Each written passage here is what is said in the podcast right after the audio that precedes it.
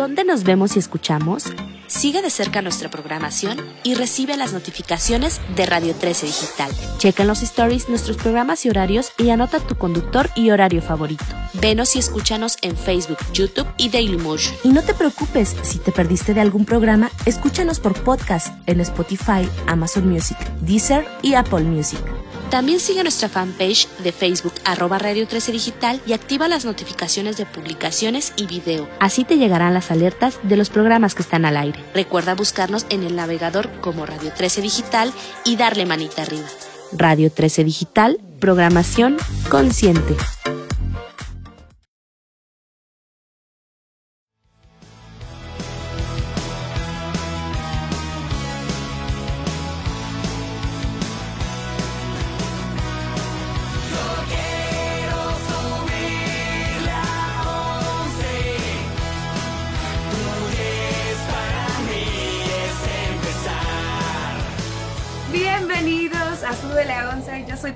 Y como siempre muy emocionada por poder contar historias en este, en este espacio. Esas historias de la gente que nos sorprende porque logra conquistar sus sueños, porque se convierten líderes en su rubro, porque se convierten en un referente para nosotros de, de pues aquellas personas que sí cumplen con lo que quieren y con lo que desean y que cristalizan sus sueños.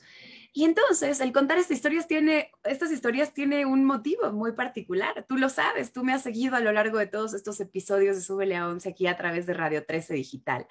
Y es, pues, básicamente entender que todos somos capaces de lograrlo que nosotros está esa posibilidad. No hay tal cosa de que algunos nacen con estrella y otros estrellados, eso es mentira. No hay tal cosa de no, pues es que yo no puedo porque nací en tal lugar o en tal familia o no tengo los recursos o no tuve acceso a la educación.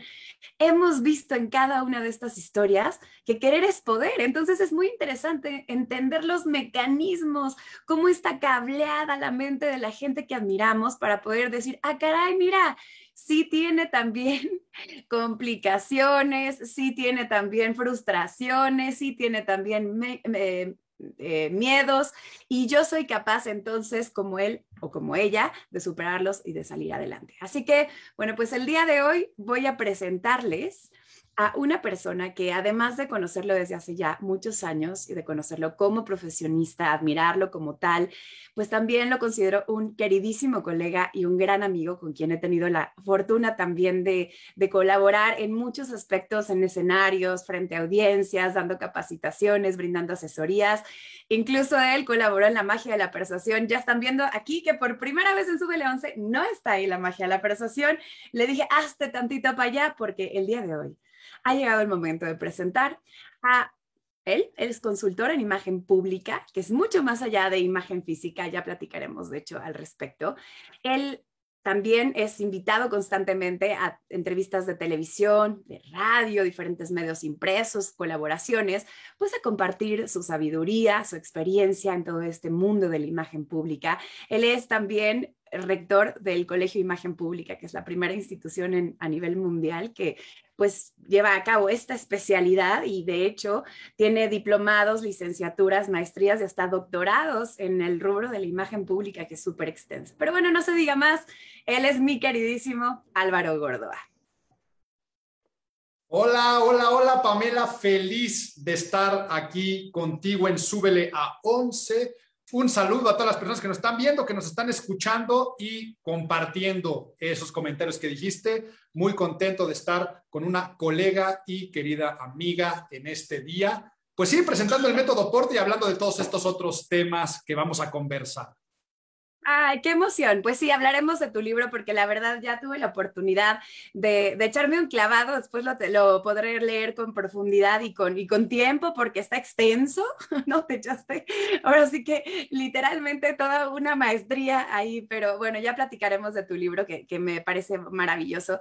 Pero querido Álvaro, ha llegado el momento de echarnos un clavado a tu cabeza, ¿no? A saber cómo está cableada la mente de Álvaro Gordoa. ¡Qué peligro, qué peligro! ¡Qué diversión! Te van a volver locos. ¿Sabes qué pasa? Que pues de repente te vemos a ti, ¿no? En, medios de comunicación, en las redes sociales, con tu libro, que este ya es, llevas el de Imagen Cool, el del Método Habla, el de la Biblia Godínez, este es el cuarto libro, todos bestsellers. Y uno diría, ah, qué fácil es tener éxito, ¿no? Qué fácil, qué fácil es dedicarse a lo que uno ama. Y no nos ponemos a pensar, porque tú, tanto tú como yo, como especialistas, rara vez en una entrevista nos preguntan sobre nosotros, ¿no? Sobre, sobre pues como ese la trayectoria. Y entonces simplemente llegamos nosotros con nuestras recomendaciones, con nuestros métodos y no sabe la gente qué hay detrás. Entonces la primera pregunta que te quiero hacer es la pregunta obligada en su L11 y es, ¿cuál es ese momento que te viene ahorita a la mente en donde pues estabas viviendo a lo mejor algo que en ese instante considerabas un problema, lo veías como una tragedia, incluso hasta como un castigo, donde tocaste fondo, donde pensaste que ya no podías salir adelante, donde de plano a lo mejor te cuestionaste todo y que naturalmente saliste adelante y hoy, después de a lo mejor, no sé, meses, años, volteas hacia atrás y en retrospectiva te das cuenta que ese momento fue un regalo de la vida, que fue perfecto para que tú hoy seas quien eres y cómo eres. ¿Cuál te viene a la mente, Álvaro? Híjole, se me vino a la cabeza el día que le dije a mi papá que quería entrar a trabajar con él y que quería yo involucrarme en el negocio familiar. Mi padre fundó eh, el concepto de imagen pública, primero como una empresa de consultoría, y yo estaba saliendo de preparatoria, empezando en la universidad, y yo ya estaba destinado a que mientras estudiaba mi licenciatura quería ya entrar a trabajar en el negocio familiar, pero por favor piensen que el negocio familiar era un señor este, en una pequeña oficina rentada, eh, sin asistencias, o sea, estaba de, forma totalmente independiente. Mi padre, que había renunciado a una gran empresa y había perseguido su sueño de ser consultor en imagen pública, y ya, ya tenía experiencia como consultor él, ¿no? Eh, fue un gran bajón cuando le digo que yo quiero trabajar con él y me dijo tres cosas, pero no quiero abundar en las tres, sino en las que me marcaron. Una de ellas fue, sí, pero no creas que por apellidarte Gordoa vas a trabajar conmigo, ¿ok? Eh, esto no es para quien quiere, es para quien puede y es un tema de meritocracia. ¿Qué méritos tienes tú como para, ok, qué bueno que quieras trabajar conmigo, pero ¿quién te ha dicho que yo quiero que tú trabajes para mí? ¿No? Eh, y, si, y, si, es un golpe, es un golpe fuerte, porque además en cuestión de relación familiar, pues dices, ok, tienes razón, pero qué fuerte, ¿no?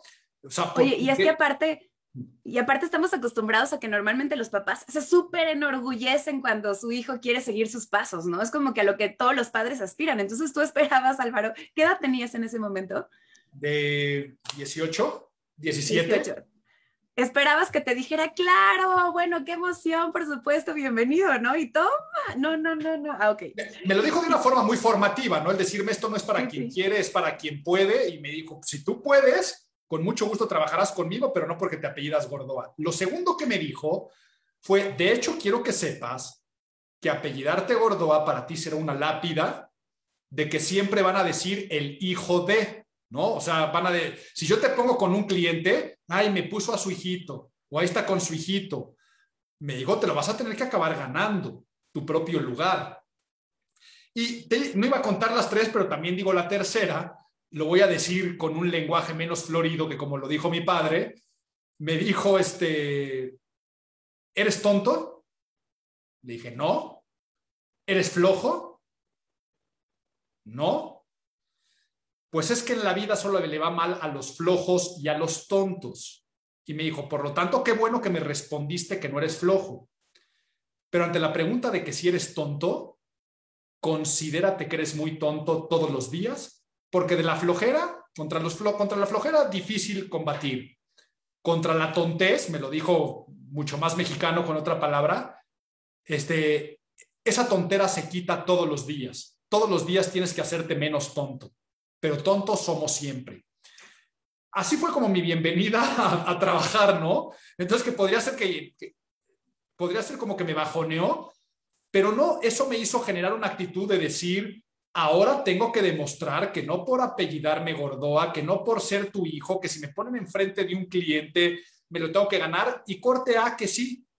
Uno de los primeros clientes dijo, no, pero capacítame tú, no quiero que tu hijo sea el que me dé la capacitación. Y me pegó y fue muy fuerte, ¿no?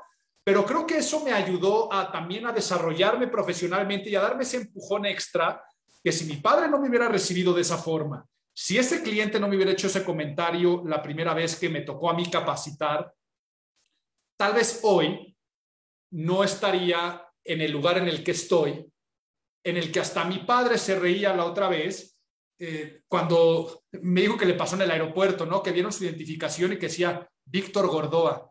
Ay, Gordoa, eh, es algo del de la imagen que se llama Álvaro Gordoa.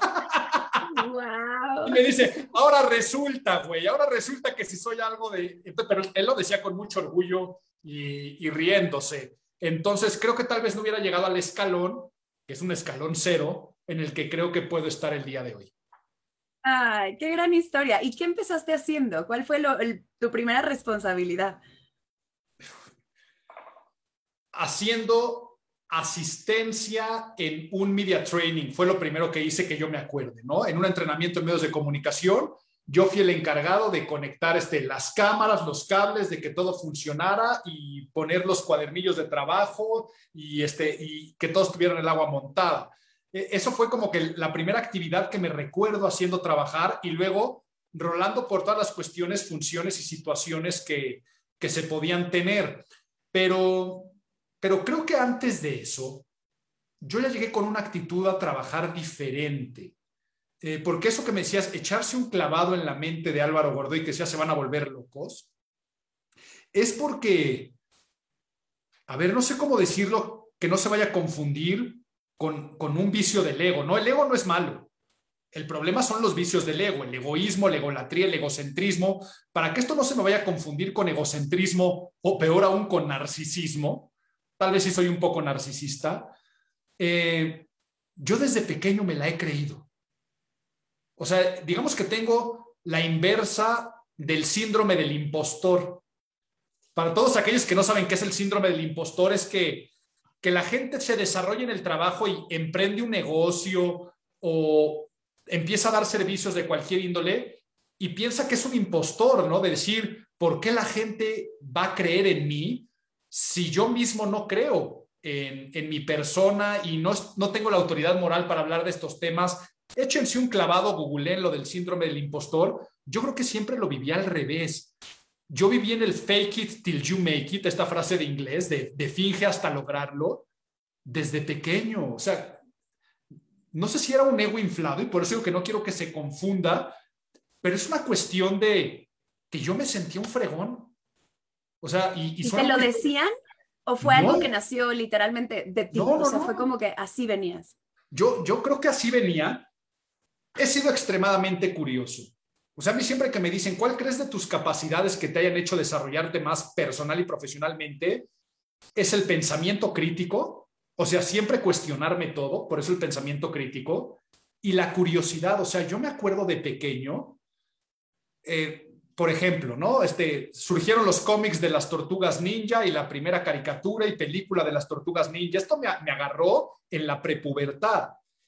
Y yo empezaba a ver eso y veía que se llamaban Leonardo, Rafael, Donatello, Miguel Ángel y del Renacimiento. Entonces, yo de ahí le preguntaba a mi mamá, oye, ¿quiénes fueron los renacentistas? Y mi mamá me decía, mi mamá no es que fuera la gran culta ni nada de ello, pero me subía al estudio de la casa donde teníamos una enciclopedia y me enseñó a cómo se consultaba una enciclopedia. Yo me acuerdo perfecto de vete a la R y qué es el Renacimiento. Y tenía esta nerdez, pero era por curiosidad.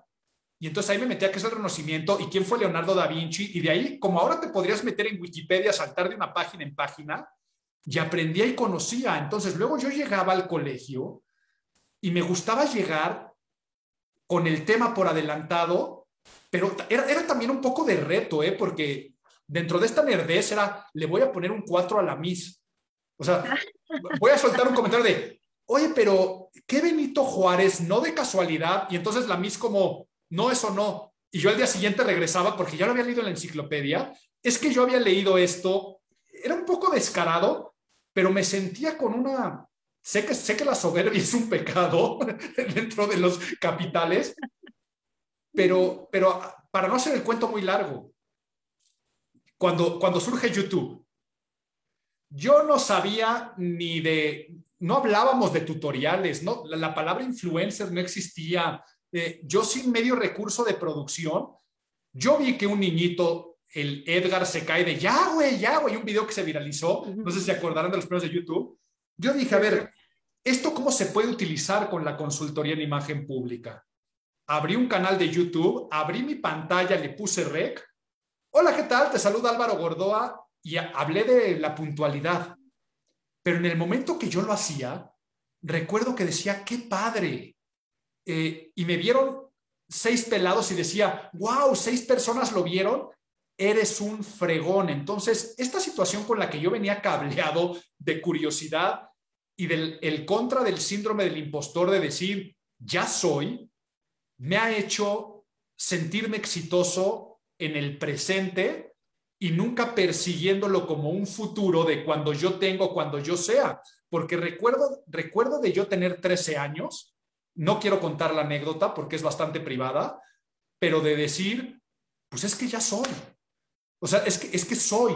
Y eso, les digo, suena a veces muy mamila o egocéntrico contarlo, pero me sigue pasando todos los días. Si yo escribiera un libro pensando en, cuando yo escriba un libro voy a ser, o cuando yo tenga tantos ceros en una cuenta bancaria voy a ser, nada, yo siempre he estado en un sentido de, ya soy, que me ha ayudado muchísimo en la vida. Entonces, te estoy contando esto porque cuando me dices cuáles fueron tus primeras responsabilidades, y tal vez era conectar los cables de un media training, pero yo me decía, wow, ya soy consultor en imagen pública consagrado y soy un fregón en lo que hago. Y, este, y, un poco esta desfachatez, soberbia, narcisismo, es, es, algo que no lo puedo explicar muy bien con palabras, que por eso decía, se van a volver locos, se echan un clavado en un cerebro tan curioso como el que creo tener.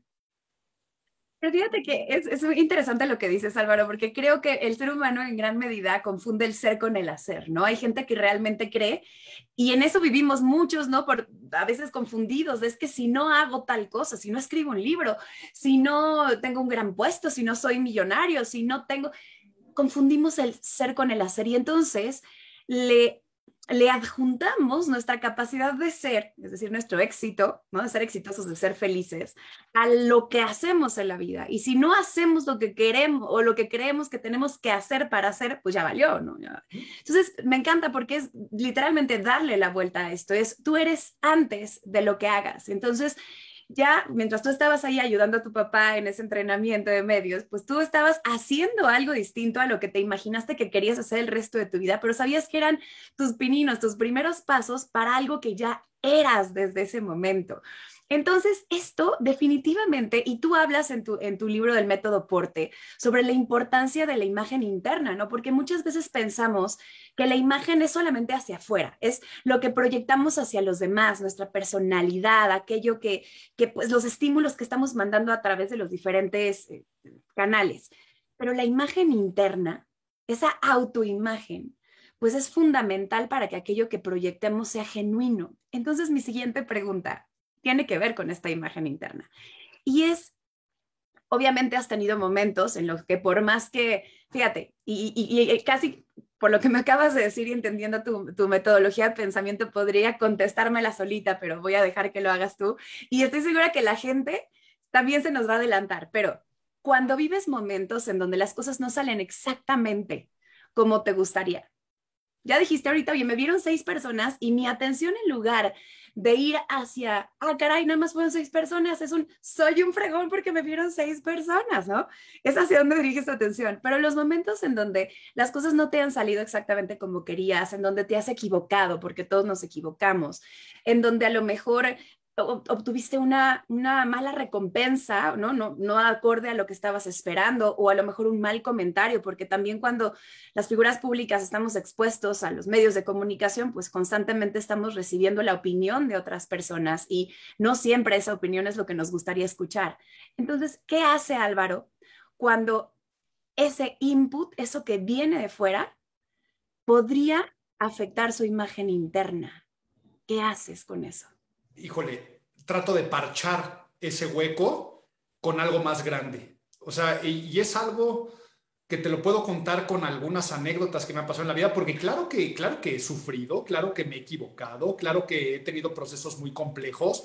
Nada más hablar de los últimos dos años, eh, lo que le pasó como rector de un colegio, que te vas a, a, un encierro, como consultor, como persona que me dedico a dar conferencias y de repente se te caían todas las conferencias y capacitaciones abiertas en público. Claro que he tenido momentos eh, complicados, ¿no? Pero después de decir, a ver, me estoy sintiendo mal, estoy todos los días, lo primero que hago al despertarme es responder dos preguntas. La primera es, ¿eres feliz? Y la segunda, ¿qué vas a hacer el día de hoy para conseguir aquello que deseas? Cuando la respuesta de es eres feliz por alguna razón es no, trato de bajar el punto de qué me está haciendo infeliz y trabajar hasta que pueda despertarme y decir soy feliz. Y a veces va de la mano con la, con la segunda, ¿no? ¿Qué voy a hacer aquello o qué voy a hacer para conseguir aquello que deseas? Entonces, en la pandemia, eh, a veces me llegó a pasar, ¿no? De que me despertaba y que decía, ¿eres feliz? A ver, sinceramente, ¿estás en un estado de plenitud? No. ¿Por qué? Pues porque tal vez se te cayó la consultoría, la capacitación. Bueno, entonces, ¿qué es lo que desearías? Tener más trabajo de consultoría, capacitación o conferencias. ¿Qué vas a hacer el día de hoy para conseguir aquello que decías? Pero ¿qué va a hacer el día de hoy? Y entonces así de repente, a eso me refiero con parcharlo, ¿no? Tal vez me despertaba y decía, pues voy a hacer masterclasses abiertas al público en general que nunca lo había hecho. O voy a inventarme una nueva capacitación de imagen y efectividad en home office y le voy a hablar a todos mis clientes para decir que ahora tengo una nueva capacitación. O voy a dar conferencias gratuitas que después sirvan como gancho para dar otro curso en otro tema o eh, todo ese tipo de cosas. Entonces, y luego a la larga termino diciendo qué bueno que me pasó eso, porque si eso no me hubiera sucedido, no hubiera llegado al punto en el que estoy. Y te cuento una anécdota muy personal. Em, este año, a principios de que tuve desde una pérdida familiar muy fuerte hasta otras cosas que me pusieron a cuestionarme de la vida, por primera vez me acerqué a buscar terapia. ¿no? Yo nunca había asistido a, terapia de ninguna índole, nunca había ido con un terapeuta. Eh, y me acerqué, me acerqué a terapia y estando en terapia, de repente me di de cómo funcionaba todo, lo que pagué inclusive. Y luego dije, Álvaro, a ver, tienes tantos conocimientos tú de psicología, de la personalidad, cognitivo-conductual, de desarrollo humano. Eh, ¿Por qué no te estás dedicando también a este tipo de temáticas, no? Eh, y en ese momento dije, oye, ¿y por qué no soy psicólogo yo cognitivo-conductual?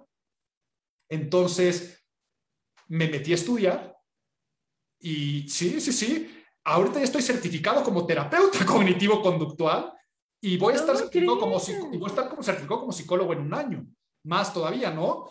Entonces, sé que llega el momento en el que decir, si no me hubiera pasado esas pérdidas de vida que me hizo ir a terapia, nunca me hubiera dado cuenta y al día de hoy soy terapeuta cognitivo-conductual. Entonces, a eso me refiero con, tal vez le pongo un parche con algo mayor al hueco, que, que no es ocultarlo, sino decir, porque me pasó esto, ahora lo llevo a algo más grande. Y así me ha pasado con, desde pérdidas románticas, me acuerdo, en estas épocas de una decepción amorosa, esto cómo me va a hacer una mejor persona y llevarme a un mejor lugar. Wow. ¿Sabes, ¿Sabes a qué me recuerda esto que dices ahorita con lo del parche? Es que estaba viendo si podía buscarlo ahorita, pero no quería dejar de ponerte atención, Álvaro. Pero a lo mejor tú has escuchado esta técnica oriental, en donde em, las personas, no me acuerdo si son los coreanos, si son chinos, el caso es que cuando algo valioso, algún artefacto, un, florero o algo se rompe, en lugar de tirarlo a la basura porque piensan que ya no sirve y que ya no vale porque está roto, lo pegan, unen sus piezas y entonces con oro van, van eh, parchando esas, esas, van enmendando, ¿no? Esa, pues las grietas.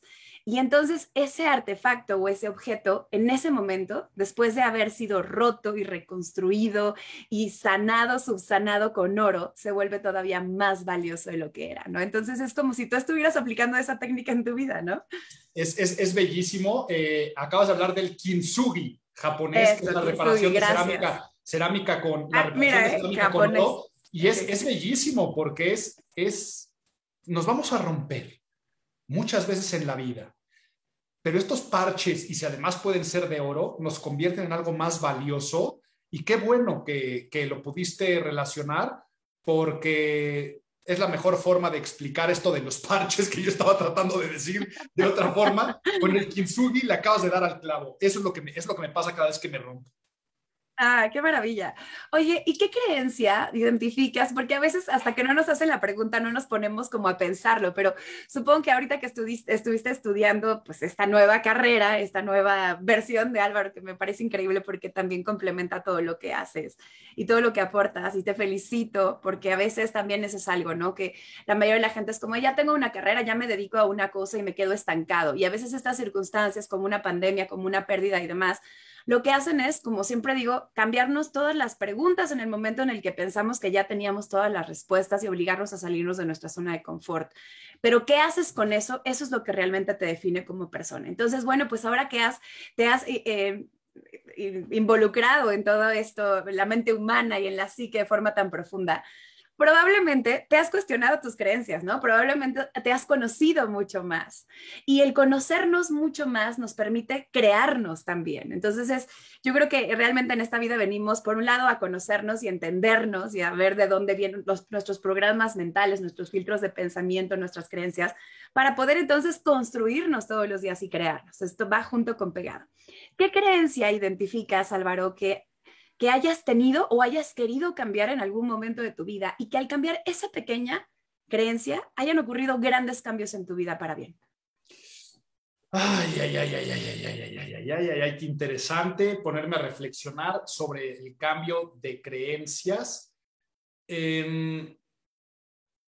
a ver, sí, me llegó a pasar, sobre todo en los primeros 8 a 10 años, de ejercer la profesión de la consultoría en imagen pública, el creer que mis clientes o el mercado o la gente que escuchaba las temáticas de imagen pública me necesitaban a mí.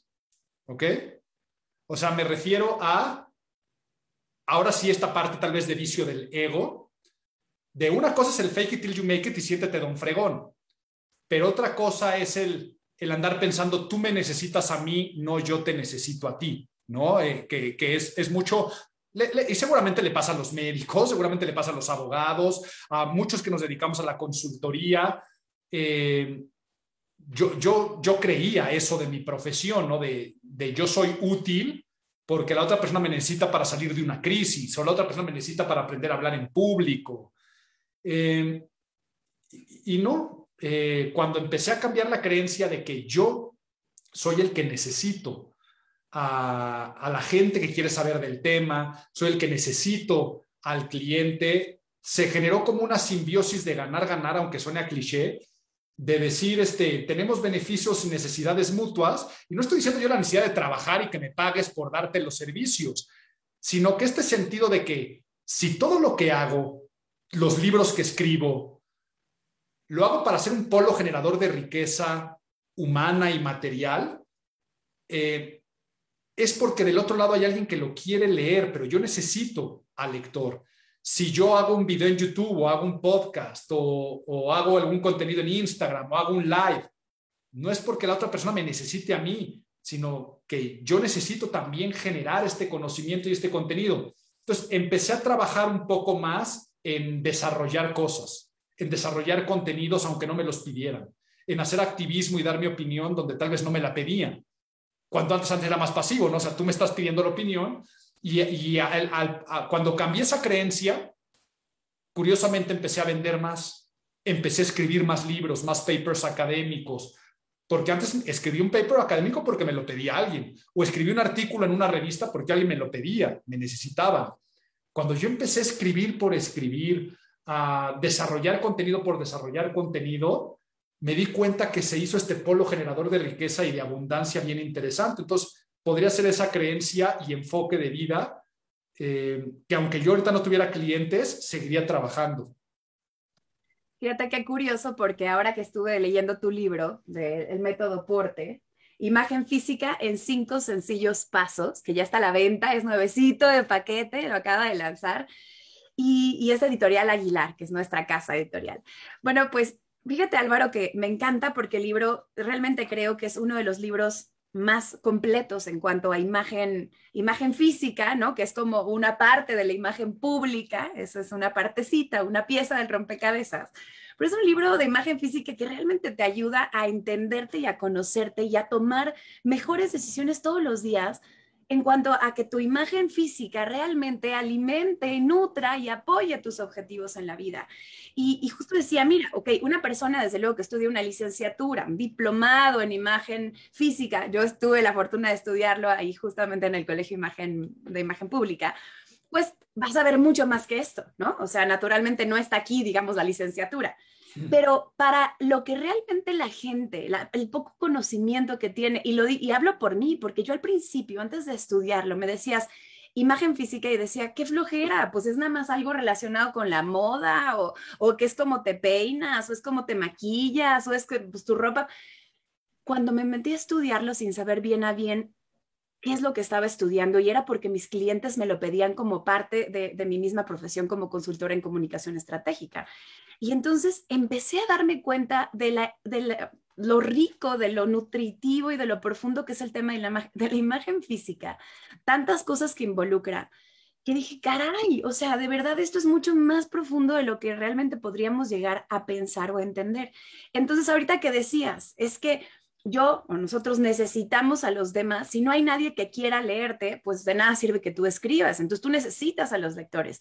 Pero un consultor en imagen física o en imagen pública que se ha dedicado durante tantos años a prepararse en diferentes ramas y rubros, si no tiene a una persona que entienda el valor de lo que está contratando cuando contrata, por ejemplo, una asesoría en imagen o un manual de imagen, entonces no se va a dar cuenta de que el precio que está pagando es justo o simplemente ni siquiera va a ir a, buscar el servicio, Álvaro. Entonces, este libro me parece, me parece un gran recurso para que la gente entienda el valor de la imagen, para que quiera estudiarla más profundo, que diga, ah, caray, después de tu libro yo quiero ahora hacer la licenciatura en imagen o que quiera contratarla. Entonces, al final, gracias a esa filosofía que nos acabas de, de, esa creencia que cambiaste, que nos acabas de compartir, pues este libro es un gran ejemplo de ello, ¿no? Es un, oye, necesito que me quieras contratar, necesito que quieras estudiar lo que yo ofrezco y aquí está mi libro, que lo hago para que tú lo puedas entender. Entonces, felicidades por esto. Platícanos un poquito más sobre lo que podemos encontrar aquí adentro del método Porte, que obviamente sé que tú, igual que yo, eres un gran fanático del lenguaje, además de la imagen, y me encanta que igual que el método habla, pues también utilices aquí las iniciales. Entonces, a ver, cuéntanos, ¿de qué es el método Porte? Correcto, el método Porte, Porte es un acrónimo, jugando, digamos que sería un libro hermano al método habla, pero el método Porte es imagen física en cinco sencillos pasos y me encantó que te dieras cuenta que uno de los principales atractivos o espíritus del libro es dignificar el tema de la imagen física, ¿no? Eh, no es un libro sobre moda, no es un libro para vernos más guapos y más guapas. Se va a lograr, claro que se va a lograr, pero no es el objetivo. Es un libro que genera un pensamiento estratégico, o sea, nos hace estrategas para relacionarnos de una manera diferente con nuestra ropa. Es un libro sobre la decisión más importante que tomamos todos los días frente al espejo, la decisión de responder qué me pongo, porque de la respuesta a esa pregunta nos vamos a programar. Nos vamos a poner una actitud nosotros y después vamos a programar a los demás. En la puerta de nuestro closet, de nuestro armario, con esa decisión de qué te estás poniendo todos los días, estamos empleando un lenguaje de signos y significados en el que te hablas a ti mismo y le hablas a los demás. Entonces, ya una vez que entendimos esto, es aprender a hablar el lenguaje de la ropa para lograr nuestros objetivos y satisfacer a nuestras audiencias en estos cinco sencillos pasos que brevemente digo. La letra P es de psicología de la ropa, de cómo nuestro vestuario y accesorios afectan en el comportamiento humano, ya sea en nuestro comportamiento y el comportamiento de los demás Está plagado ese capítulo de muchos estudios, está muy bien basado y fundamentado académicamente, en el cual, vaya, para que lo entiendas mejor, has escuchado frases como, vístete para el puesto que quieres y no para el que tienes, o vístete de negocio para hacer negocios, va a pasar con todo. Este, si tú te vistes para ligar, vas a ligar más, si tú te vistes para descansar, vas a descansar más. La ropa te pone en un estado anímico que, ¿qué pasó con la pandemia? ¿no? Que mucha gente en casa no se bañaba, no se afeitaba, no se perfumaba, no se ponía zapatos, te quedas en pants. Y si tú quieres ser muy productivo, pues no va a ser lo más coherente aunque nadie te vaya a ver, sino te va a programar a ti en muchos aspectos. Entonces ahí vas a aprender a cómo la ropa te programa a ti y luego cómo afecta en el comportamiento humano hacia afuera. El famoso como te ven, te tratan. Esa es la letra P. O organización del guardarropa. Organiza tu guardarropa y organizarás tu vida. O sea, nunca más te va a pasar lo de, es que no tengo nada que ponerme. No, en organización de guardarropa vas a aprender a hacer detox de closet, o sea, una depuración de tu closet, auditoría de guardarropa, lista para personal shopping, saber cuáles son tus prendas básicas y cómo combinarlas, hasta cómo se acomoda la ropa, cuál se dobla, cuál no se dobla, cuál se lava, cuál no se lava, qué tipos de ganchos hay, y te va a dar una armonía que te va a facilitar el proceso de elegir las prendas que antes hiciste reflexión sobre psicología de la ropa. Letra R, recomendaciones. antes, sí, sí, sí. Perdón, antes de que te vayas a la R, en esta audio organización del guardarropa hay una, una gráfica o un caminito, no sé cómo le podríamos llamar, que de verdad me encantó, está súper inteligente y es esta, ¿no? O sea, es para poder definir qué haces con tus prendas, ¿no? Entonces dice, a ver, te encanta esta prenda y entonces vas siguiendo este caminito. Dices, ok, sí me encanta. ¿Cumple con el objetivo, sí o no? Si sí, pues entonces es de tu estilo no es de tu estilo, ok, ¿se puede arreglar? No. Ah, bueno, pues entonces sácalo, ¿no? Ya nos va para... Oye, este, ¿lo puedes usar en los próximos 12 meses? No, sácalo. me encanta porque es de las cosas con las que más batallamos las personas, decir, no, es que esto a lo mejor regresa, después se va a volver a poner de moda, mejor no lo tiro. O nunca, ya no lo he usado en tres años, pero en algún momento lo voy a querer usar. Y ahí tenemos guardada una cantidad de ropa que ni nos sirve que podríamos estar vendiendo o regalando para que otra persona la aproveche y de esa manera también cumplir a la, ayudar a la ecología, ¿no? Pero además también, caray, o sea, no hay nada más bonito que llegar a tu guardarropa bien organizado, con tus prendas que si las tienes bien cuidadas, como bien dices, y bien guardadas, te van a durar muchísimo más y poder ver lo que tienes, porque entonces puedes tomar mejores decisiones. Entonces, gracias por esto. Me voy a poner el fin de semana. Aprovechando no, capítulo, qué bueno, que es, qué bueno que es el fin de semana, porque en ese capítulo de organización de guardarropa nos ponemos a hacer la tarea tal cual de sacar todas las prendas que hay en el closet, auditar una por una, revisar, catalogar, renovar, reusar, eh, guardarlas en otros lados, porque luego hay prendas de un alto valor simbólico que las tenemos porque pues me recuerdan a una persona amada, a un momento de mi juventud. Hasta muchas veces los tomamos como parámetros de, es que yo antes cabía en estos pantalones y va a ser el reto volver a entrar en estos pantalones. Hay muchas prendas que, que, tal vez no las uso, pero tienen un valor significativo. Va, les créanme, o sea, van a sentirse liberados, liberadas después de hacer este ejercicio, que qué bueno que lo vas a hacer el fin de semana, porque nuevamente digo, organizas tu guardarropa y estás organizando tu vida en general. Totalmente. Ok, vamos, con la R. Vamos con la R, recomendaciones 3, bueno, reconocimiento 3C, que es reconocimiento, cada una de las C es cuerpo, cara y color. Entonces, vamos a ir a sacar cinta métrica, cámara fotográfica y una serie de, pues, tutorial, porque te va llevando de la mano a cómo saber qué es lo que la naturaleza te dio en medidas, formas y proporciones de cara y cuerpo y en medidas de color.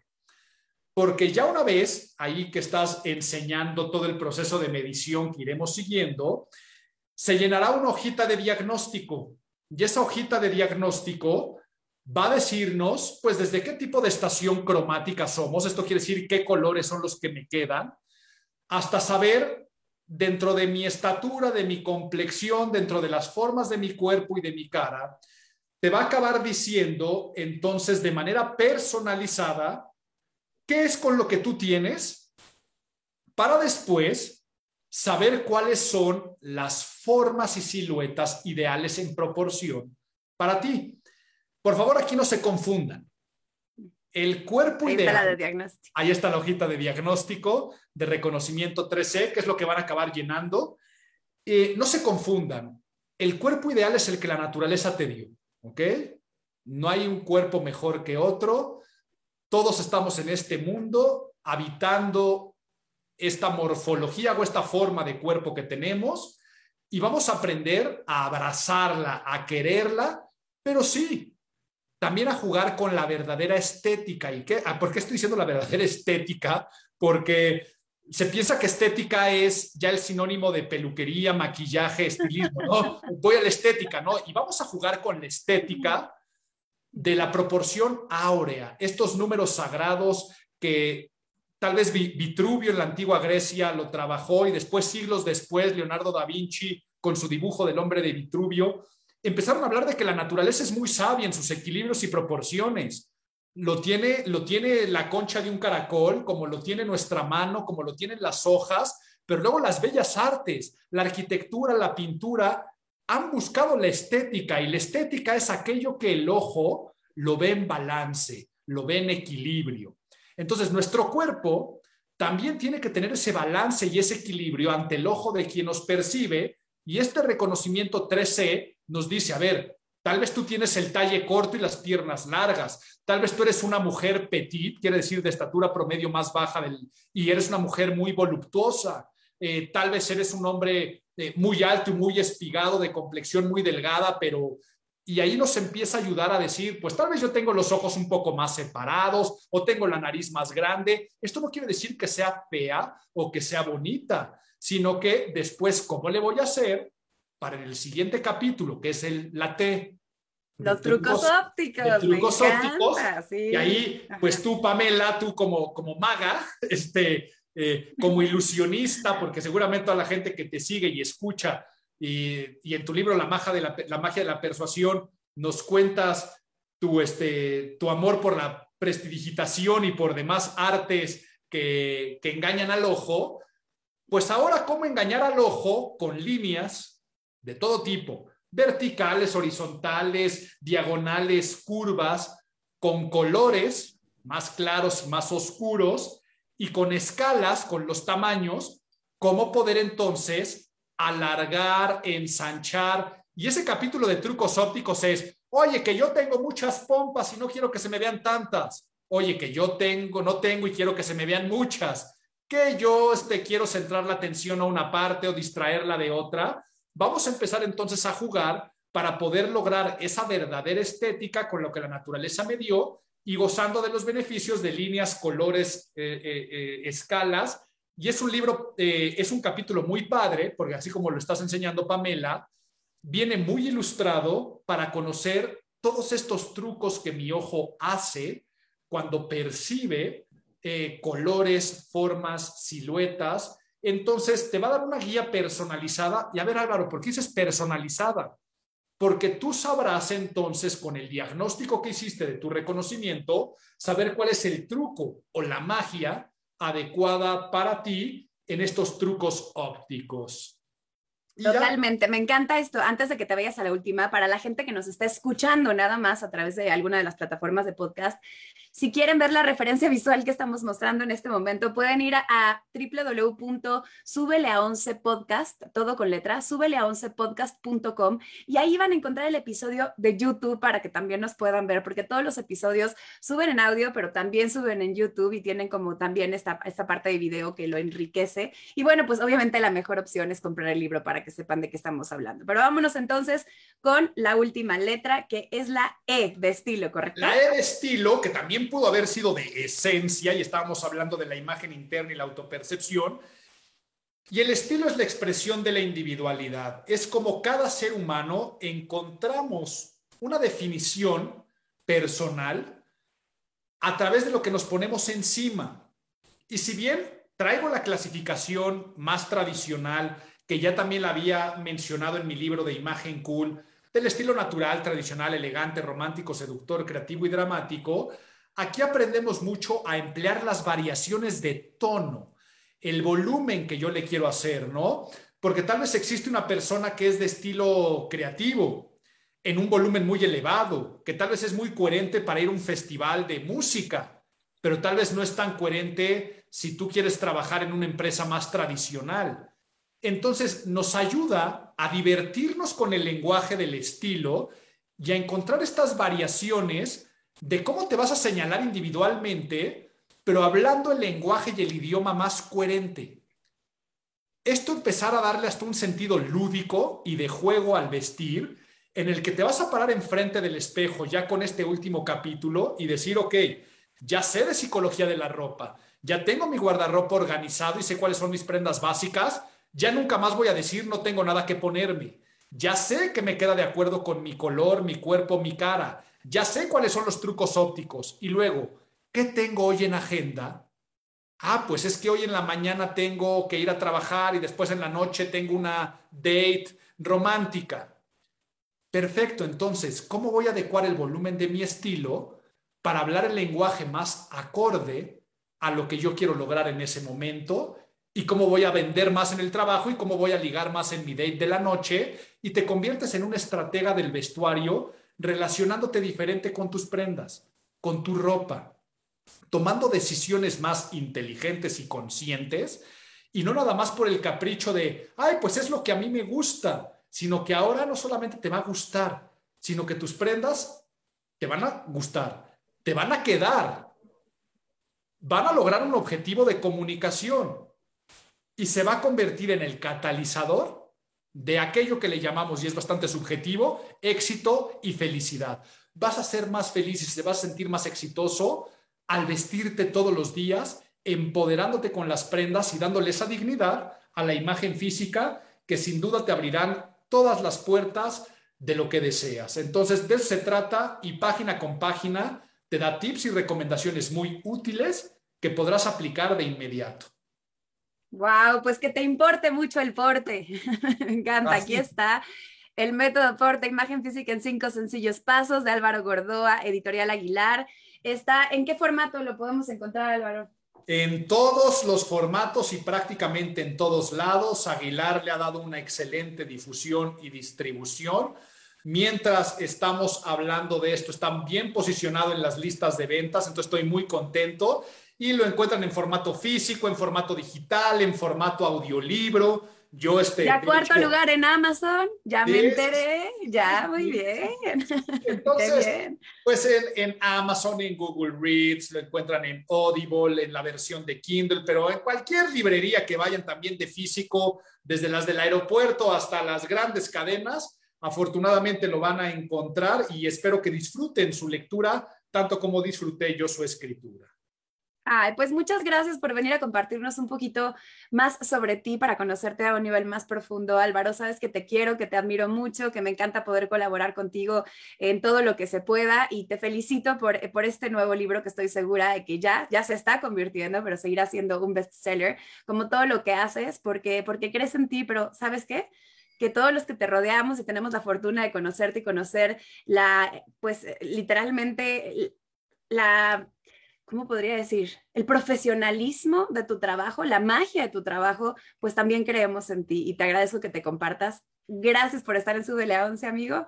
Nah, pues qué bonitas palabras, te quiero igual y el agradecimiento es de mi parte. Gracias por darme este espacio, pero sobre todo de corazón te lo digo, gracias por preguntarme de esos otros temas que nunca, yo creo que nunca en mi vida había hablado de esos capítulos de mi vida personal. Soy bastante celoso a veces de mi vida, de mi vida personal y de mi vida privada, pero me encantó que me preguntaras de esos otros temas y, por enriquecer con estos contenidos y seguiremos colaborando y seguiremos ahí sumando todos estos esfuerzos que siempre lo hemos hecho. Entonces, gracias por la entrevista y un saludo a todos.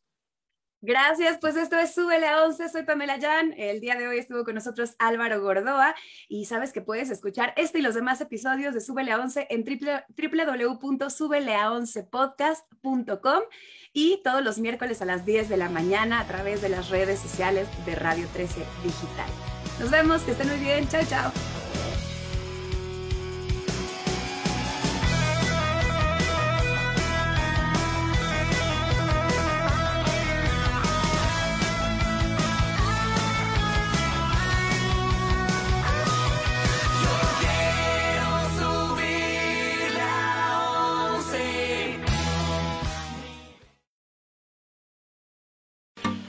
¿Dónde nos vemos y escuchamos?